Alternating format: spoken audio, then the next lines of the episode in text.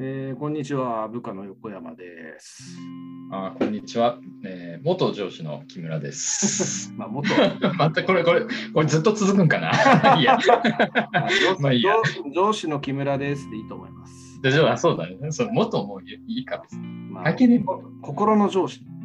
ああ、いいこと言うね。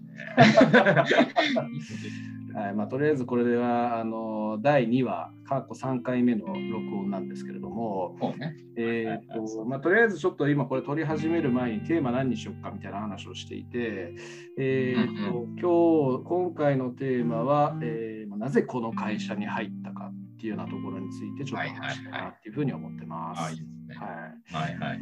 えーでまあ、このテーマを選んだのは木村さんなんですけど、えーうん喋ってくださいね。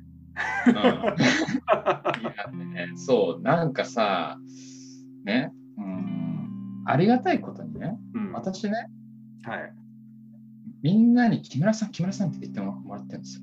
意味わかります？言って言ってる意味わかるわかんない。木村、すごいんですよ。木村ラブがすごいんですよ。そういうふうにこう思われてるのね。あー、なるほど。で、うんまあ、これはなんかこう、すごくありがたいことなんだけど、はい、でもね、別に、なんだろうな、そんなに大した、大した人間じゃないんですよ。まあ、大した人間じゃない。そんな木村さん、木村さんとかって、はいえありがたいことね、いや、木村さん尊敬しますだとかさ、はいはい木村さんのおかげであだこうだと、木村さんのおかげであなんかこんな風になりましたとか言ってくれすごく嬉しくてありがたいんだけど、はい、そんなような感じにはい。なるなんてます、まあ、想像もできてなかったんですよ、僕が入社するときなんてのはね。なるほど。本当に。だからなんかこの話をすると、なんか俺ってこういうやつだったんだなみたいな話をはい、することになるので、はい。なんかそういうこともまあなんかいいかなみたいな、ちょっと思った。はいこうほら、自己開示ってやつやん。ああ、大事。めっちゃ大事。うんでしょ？自己開示、自己開大示事。うん。じまあ俺結構自己開示しまくるんだけどさ、割と。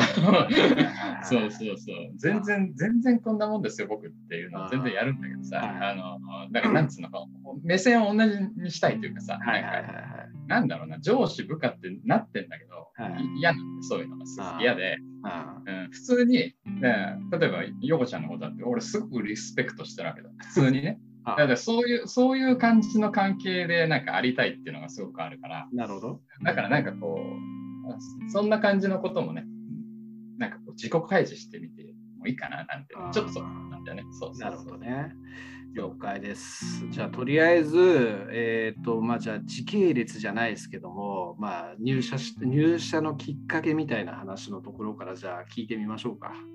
そうだねはい。これね、本当にね、大した理由じゃなくて、うん。俺が当時ね、はい。えー地元の、もう今はなき AM AP ANPM ってこう、あーコンビニでバイトしてたわけなんですよ。あダウンダウンタウンがね、CM してましたよね、昔ね。あ、そうそうそうそうそう。あでそこで、え1個上の先輩がいて、ーはい。で、その人に、はい。えー就職活動の、こう、いろいろこうレクチャーを受けてたのよ相談してたわけ。はいはいはいで。その人が、えーいろいろこう教えてくれてたんだけど、実はその人がうちの会社入ってたっへえ。ていうところなの。だから、あのーあれ、横ちゃんのね、課の中にいる、えっ、と、え M 川さん？はい。と同期だから、はいよう仲いいの、二人。あまだいるいる人なんですか、その人。あ、もうもうね、あのごめん、これ俺が入る前に辞めちゃった人。俺が入る前には辞めちゃったんだけど、え、1年で辞めたんですかそのそのその人うん面白い人なんだけど、そはいそれでこうレクチャー受けてて、はい。で、俺の時ってのが結構その就職氷河期っていう状態だったのね。はいはい。で、だから、こうもうなんとにかくこう入れりゃいいなみたいな。で、俺ずっと学生の頃とかって、マジで楽してきた人から、うんあの受験勉強とか全くしてなかったのよ。あもう全部こう推薦とかでこう内心だけ高め、内心だけ高めてもただ暗記するだけなんだけど、ただ暗記して、その定期テストだけ、えーうん。点取って、内心点高めて、えー推薦でいくっていうパターンだったんですと。うんで、そんなんで来たもんだから、うん。俺は絶対に就職活動苦労するなと思って、ここはね、真面目にやってたんだよね。なるほど。うん。で真面目にすごすごく前からこう対策してって、で、その中で、えーその先輩にもこう相談してたと。はいはいはいはい。うやってね、すごく素直にね、すぐなんかこう、アドバイスを受け止めてやる人で、いや、大事だな、本当に。そうすごいんだよ。面談の時には、だからこうちょっと持って話すんだって言ってて、例えば、趣味をマラソンって書くんだと。そうすると、粘り強く、こうあなんかやるみたいな印象になるんだよ。あ。はいはいはいはい。うんで、俺、趣味マラソンって書いてた。マジっすか？マジで。でそうそうすると、はい。マラソンどんどんぐらい走ってんの？って言われた時に、おいやべえ、全然走ってねえぞって。で、こう適当に、あの、家の近くにこう中、中学校と小学校とかがあったんだけど、はいはい。その辺をこうぐるーっと回るような、こう、なんか、よくその中学校ぐらいの時のこうコースみたいなのがあったんだけど、はいはい。そう走ってますとかなんか言ったりとか、はい。あと最後に必ず、あのー質問ありますか？って言われた時に、はいっつって、はい質問じゃないですけどいいですか？って、はい私は日本一の営業マンになりますって、それを言うんだよっつって、俺言ってたの、マジで。マジ？マジですね。で俺ね、素直にそういうことをね、やっぱね、結構やっちゃうんだよね。なるほどねで、結構そんなことをやってたのもあって、なんか、まあ、受かったんだよね。受かって入って、本当だから、なんだろうな。営業しかとりあえずないなと思って。別に営業が得意とかそういう興味とかも別になかったんだけど、営業しかないみたいな。や やる、もうなんかとりあえず就職しなきゃと。もう親に迷惑はかけれないと思って絶対に浪人なんかあのできないと思ってたから、とにかく就職しなきゃと思って、はい就職するんだったらもう営業しかねえなみたいな。あまあ、そんな感じだったの。なるほどね。そんな感じで入ったんだね。でも俺別に営業とか全然得意じゃないし、イメージもできなかったのよ。あーっていうのは、俺ね、本当に人見知りすごい、えーやつで、あこれ今もそうなんだけどね、実はうん。人見知りだし、こはいうなんか自己主張とかも全然しないし。本当に、えーそういうタイプで、うんもう割とこう静かな、ね、そういう感じのやつ。で、なんつうの、バランサー？こうイケイケの人たちとこう、はい。あの普通、ちょっとこう静かな人たち、うん。どっちもいけるタイプっていうか、ちょうどいいぐらいにいるというか。中央 ね。中央の人ね。うん。なんかこれはね、多分俺のなんかこう、やっぱ性格的なところもあると思うんだけど、あ悪い言葉で言うと八方美人なところあるからさ、俺。そうそういう感じ。ーだからそういう感じで、はい全然そんなことやっぱ自信がなかったけど、英語しゃべるとかも全然慣れないし、うんそういうこと、自己主張もないからさ、こう買ってくださいとかも言言えるようなタイプでもないしさ、まあ、そんなんがね、こう入入ったのが、もう本当にその人の、お前これ受けてみればっていう言ってて、うちの俺が入った会社だからさ、つって、あわかりましたっていう、その、それだけだったんだね。うん。そう。それで、まあ、そこそこやっぱ名の知れてるね、メーカーだからさ、はいあまあそんな感じで、こう、一発で入っちゃったから、うん。もう速攻でもう就職活動とかやめて、はいもうゴールデンウィーク前ぐらいだったかな。あそんな感じで入ってったんだよね。あ、なるほどそね。んな感じで、こう、ぬるい感じで入ったんだから、まあね、最初はね、全然だから、全く売れなかったし、なるほど。全然だったんだよね。うん全然。本当に。なるほどね。えー一緒に新宿に入った同期でも優秀なすごいやつとかさ、なんかオーラをまとってるやつとかもいてさ、あなんか学生の時とかに、ーはい。もうなんか経験でこういろんなことをしてきてて、はいい。ろんな経験してきて、例えばスポーツとかもめちゃめちゃできてて、あもういわゆるこうクラスで言ったらもう超目立つ、なるほどね。な、なんかそういうやつとかいて、で、まあ同期の中でもやっぱそういうのがいっぱいいる中で、まあ俺はなんかたただ普通のやつみたいな。ただね、一つだけすごい言われたのが、あの、なんだろう、あの研修の時に、はい。最初のね、新人研修みたいな時に、うん。木村さん、木村くんの笑顔すごいいいってみんな言ってくれた。なるほどね。ロープレした時、ロープレした時にね、あ笑顔いいみたいな。あ唯一これだけだった。ー なるほど。あそうそうそう全然、全然だったんだよね。で、まあでもまあちょっとね、こういろいろこうきっかけがあって、あこの話はストーリーはね知ってると思うんだけど、こう仕事をまあ売れるようになったきっかけがあるんだけどさ、はいはいはいはい。まあなんだろう、パワハラだよね。簡単に言うとパワハラなんだけどさ、ものすごいパワハラ、その当時ね、まだ俺が入った時なんてもうイケイケすごかったから、もうちょうどね、えーそのうちの課のチームが、はい。その会社がね、こう少しこうあの変換するタイミングの時で、うんちょっとルールとか変わったりとかして、はいはい。ですごくいい、えー実績を出してる先輩たちがいて、ものすごく良かったんだけど、はいこれやべえなってその当時のマネージャーが思ったんだよね。はいこのぬくぬくしてるこの新人の俺とか、はいでももう3年目ぐらいになってたな。あー1、2年とかもうぬくぬくだったからさ、ずっと。なるほど。であと俺以外にもそういう、こう、ね、ぬくぬくの人がいて、これはなんかこう気合でこいつら返させないとダメだなと思ったんだろうね。なるほど。で、もうなんかもう胸ぐらをつかまれて、やる気ねえんだったらともうとっとと帰れみたいな、なったわけですよ。あいつね。知ってる。そう やばいっすね、マジでね。そう、それの時がね、はい俺こういう気持ちあるんだと思ったの。すげえ悔しかったんだよねなる。ほどね。めちゃくちゃ悔しくて、あマジと思って、ーうんなんでこんな目に遭わなきゃいけないのと思って、でその時にこういろんな人にやっぱ心配されて、先輩とか先輩とかもみんな大丈夫、大丈夫、大丈夫っつって、でも悔しくて、はい悔しかったのね。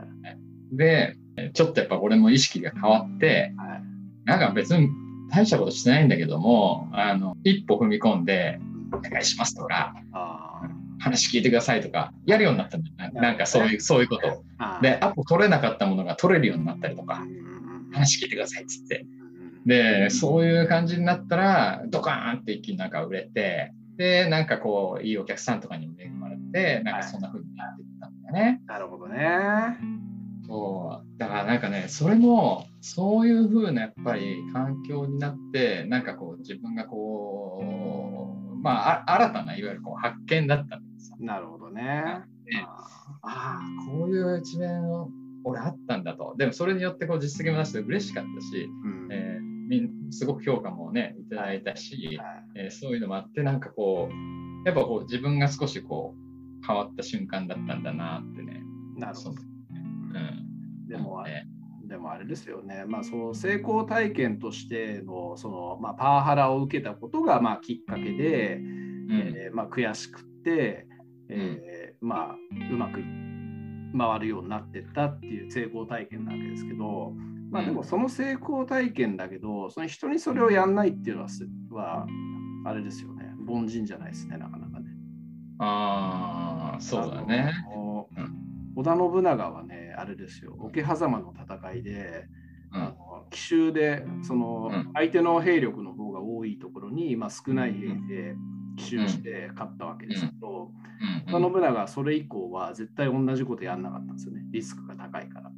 なるほど。絶対自分が勝てる、あの兵力を整えてから相手に挑むっていうようなことをやったんですよね。えーうん。凡人の発想じゃないんですよ、やっぱそういうの。も。なるほどね。成功体験っていうものにやっぱこだわって、ううんちの会社ありがちじゃないですか。やっぱそのあるね。自分が厳しい目に遭ってきたから、それうんをその同じことをやるっつってね。うんその別のなんだ昔ちょっといた過激な先輩とねあのこの会社に入った時によく言ってたのが、マジこの会社って生産工場だよねって言ってたんですけど ちょっと今もう完全放送禁止用語バリバリ言ってましたけど まあでも本当ねそういう発想なんねっていうのが、うんやっぱ木村さんとかその世代の人たち結構そういう人多いですけどやっぱやっぱすごいよなというふうには思いますね。逆にそういう発想に至らないっていうところはどうどういう理由なんですか？ね。いや、単純にさ、うん嫌なんだよね、俺。そういうの。なんだろうな。俺ね、本当に平和主義者なんだよ。マジで。もう究極の平和主義者。これはもう俺のこうなんかこう性格的なところなのかもしれないんだけど、あ嫌なんだよね。でもちっちゃい頃とかでも、こうなんか友達同士がこう喧嘩してるのとかやったら、もうやめようっていう人だったの。もう嫌だ嫌だったの、もうそういうので。ななんかさ、いいことなんもねえなってやっぱ思っちゃうんだよね。こうこうそういうこう高圧的なこととか、まあ、争いっていうことに関して言うとね。だからなんか、そういうことに関して、えー収められるんだったら、あの俺俺がなんかすることによってね、はい収めたいって思っちゃう人なんだよね。だ嫌なんだよね。だから、まあその、ね、俺きっかけでそういうことになったとはいえうん、すごく嫌な気持ちにはやっぱなって、その時当然ね。で、まあね、あの幸いにしてね、いい方向にこう行ったんだけど、はいそれが必ずしもなるというわけではないじゃん。やっぱりさ。間違いなくないですね。ね、僕もその木村さんの感覚にすげえ近いけど、でもそこで多分同じことされていたらっていうか、まあ同じやつに同じことされたんですけど、僕は そうだよね。僕はもう完全にやる気なくしましたからね。そうだよね。ふざけんなっていう感じになりましたなんでこんなやつのために働かなきゃいけないんだ絶対そう思うんだよ。だから俺もしかしたら、まあ俺の気持ち一つだけではなくて、うん。やっぱり本当にすごく周りの人に俺助けられてたからまあ今もそうなんだけど、うん。あの本当に尊敬する先輩とかね、うん。えーいっぱいいたから、はい。本当にみんながそういうふうに心配してくれてやってくれたから、同期とかもすごくこう好きだったから、なんかそういうところにもこう助けられた部分もあるかもしれないね。なるほどね。でも、でもやっぱ俺は、やっぱこのやり方俺は嫌だなってやっぱ思ってたから、俺それでうまくいったものの、こういうきっかけの話とかってのはね、したりするんだけども、嫌だなって、やっぱずっとそういう思いはね、あって、そういうことじゃないやり方をやっぱ自分はしたいなってうん。いうのはね、やっぱずっと変わらないね。なるほどね。やっぱそういうところは素晴らしいね。本当に素晴らしいと思いますし、まあそういうところがこう、やっぱ、木村さんいいなって思うきっかけの部分ですよね。あーありがとうございます。いやね、まあでもね、本当言われたんだよ。何もうそのその優秀な同期がいて新宿にね、はいはいで。そいつはさっき言ったようにこうオーラがもうあるわけ。ももうカリスマ性のオーラがある。キングダムで、ね、歓喜、歓喜、歓喜で、歓喜。もうカリスマ性がある。ちょっとこう危ない感じがするんだけど、カリスマ性があってはいすごく魅力的で、かはっこよくてい。はい。できるなって。なるほどね。で、俺、でもうもう真逆なのね。はっきりあ真逆なんだけど、で、だからこう、すごく目立つから、そいつは、やっぱこう、ね、上の人とかもすごくこう目にかけるから、ーうんで、えーこうす、いろいろこう、引っ張ってったりだとかね、リーダーシップすごく通るから、うんでそういうことやってたと。はい。で、だから、えーお前、お前にはそれは足りないとか、めっちゃ言われてたの、俺。そのと比べられててね。そうそういうことを言う言うこう上司とかもまあいたりとかしたんだけどさ。でも、まあね、それはそれでね、まあ俺も俺なりにこう頑張ろうとか思って、はい。まあ、やってて、はいでもやっぱりそういう立場の時に、やっぱ自分なりにうん結構こうそういうことをやったりとか、やっぱ少しずつね、なんかこうやっぱこう変わっていく部分っていうのがやっぱりあったんだけど、なるほど。そういう時にね、やっぱ見てくれてた先輩とかもやっぱりいて、うん。ああ、つって、キムのあああの時なんかすごい、おすげえいいなと思ったよと。なんかこう、あんなことを、あんな場でああいうことを言うなんてな、みたいなさ、ちょっとこう、ね、あの、少しこう、まあ、と当時ちょっと役職とか、あついたばかりとか、そんな感じだけど、えーもう声震えながら俺よりこう、もう、先輩に対して部部下だからさ、一応さ、あのはいはいはい先輩に対して、はい。ちょっと俺こう頑張ってリーダーシップ取ろうとか思って、はいはいはいはい。震えながら俺言って、もっとやんなきゃダメですよって頑張りましょうよっていうのと、あなんかそういうのをこう見てくれてた先輩とか上司がいて、あ。はい。よかったよとかってうん言れてそういうことで、なんか少しずつね、やっぱりこう、変えられたなってのがあるんでね。ねだから本当に俺は周りにやっぱね、すごく恵まれてたなってやっぱ思って、本当にありがたいことにみんなね、そういうふうに今、ね、いろいろこう、木村さん、木村さんって言ってくれてるんだけど、別に本当に最初はもうあれよ、もうなんだろう、足軽ですよ。わかります？もうなるほどね。キングダムでいたらもう、ボンっつって、あの、なんで、一発でこう、あの顔が真っ二つになってる。で、わーってなってるようなやつですよ。なるほどね。まポン、ポンってなってる。もう本当そうだった。まあ、だから、まあ、いい出会いがあったっていうところが俺にはやっぱ一番大きかったんだな。あなるほどね。そういう、まあ、そういうことはね、まあ、環境ばっかりはなとも、ね、言えないんだけどさ、こればっかりはね、うん本当に、ね、選選べないしさ、やっぱそういうね、こともあるけれども、うん。まあ、でも、まあ、なんだろうな。まあ、結局、そうだな。そう、最終的には自分がさ、そういう環境、いい環境であって、そういういろんなことの影響を与えてくれる人たちっているんだけど、うん。まあ選択してやることって自分になるわけだからさ、どんなにいいことをいろあってさ、どんないい環境があったとしても、最終的にはこうそういうことが自分が一歩踏み出せなかったらさ、まあ、進まなかったりってやっぱすると思うから、はい。まあ、そういうことがね、まあ、できたっていうのは、まあ、一つ良かったのかなとは思うけどね。なるほどね。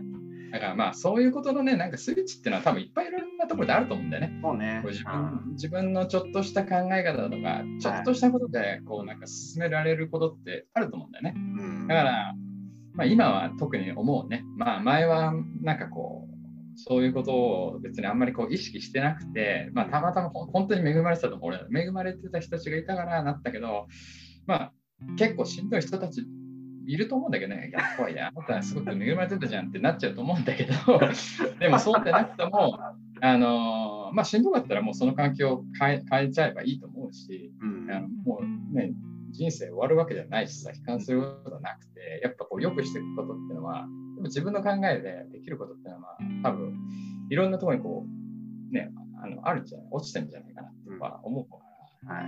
だからなんかね、まあね、今、うちの会社、結構ね、いろいろ思うところはあると思うけども、ね、でも、でもそれでも、あ、こういう時がいいなとか、こういう人いいなとか思うことはあるから、ん。まあ、まあ自分の考え方でね、なんかまたこう、プラスに捉えて、まあやっぱ楽しくね、やってうんそうですね。きたいた楽しければいい楽しければいいんですよ、はっきり言って。まあもうなんか実績出てる出てないもまあね、それはもう仕事してる以上はね、やっぱそういう評価とかあってさ、金もかかってくるからね、あるんだけどさ、ーうん。もういいじゃん、自分が選択して、失敗したとして、まあなんかこれやりたいなと思ってやって、こうやってできてればよくないっていう。ね、本当思いますね、うんそう。自分がやっぱやりたいことをやって楽しければ、本当それがいいっていう感じがね、今すごくありますね。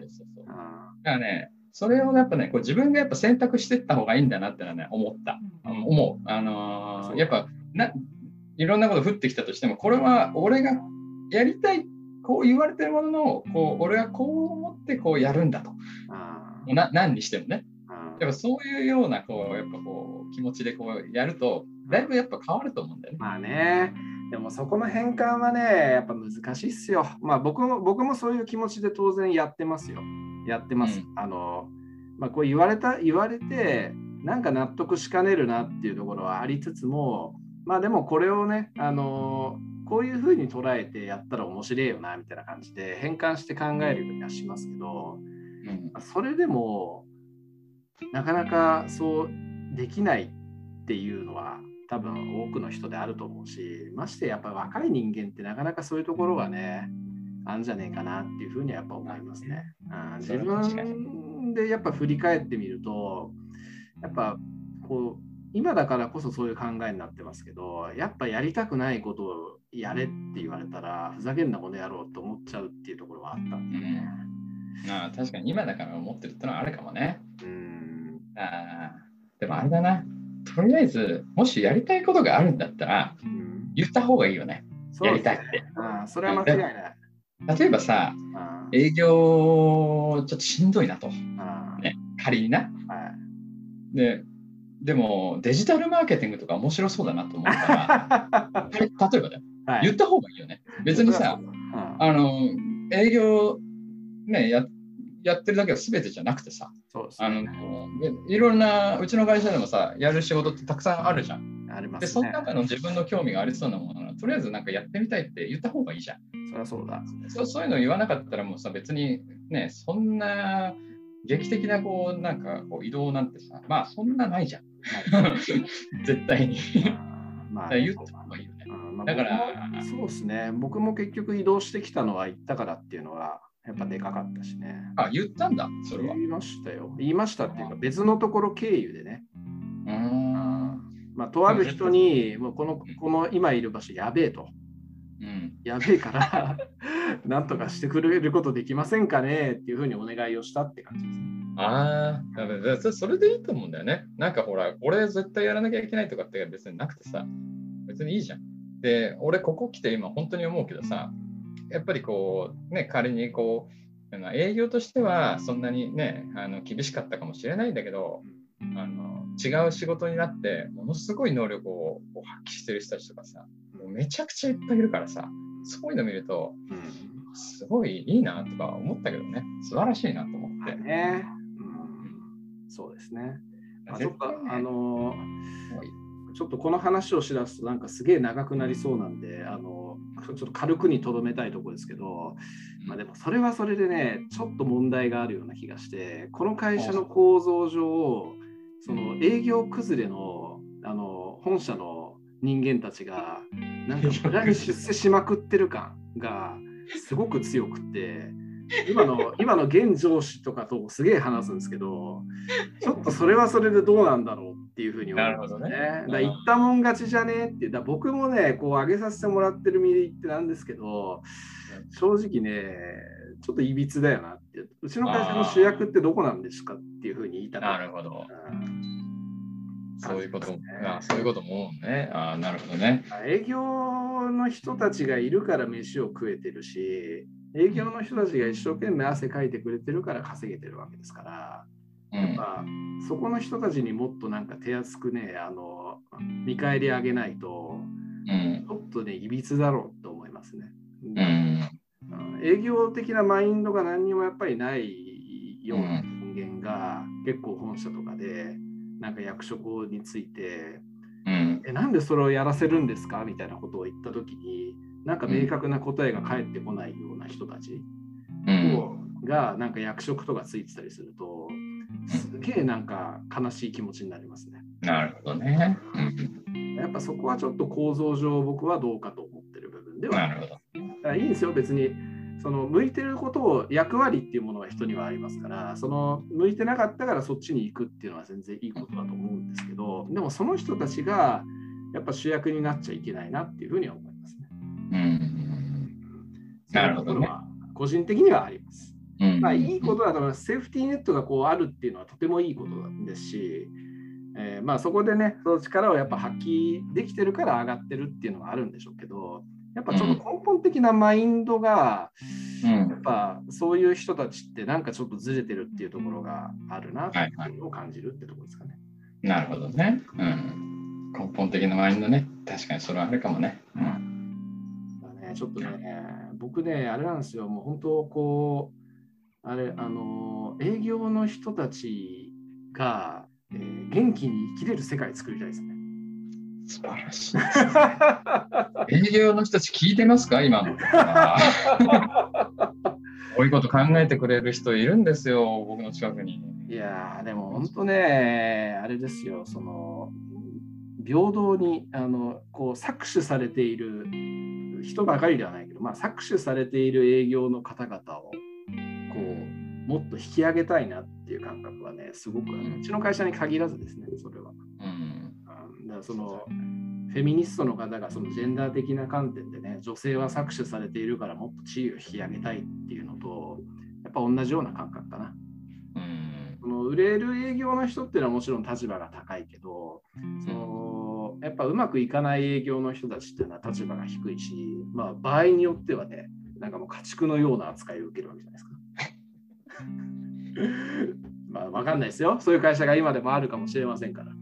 まあな、そうだよな。そういうようなところを、そういう人たちをまあ助けられるような世界が、なんかね、いつかできるようになったらいいし、なんかそういう手助けをね、できるような仕組みができたらいいなと思うんで、あのそんな会社を木村さん作ってください。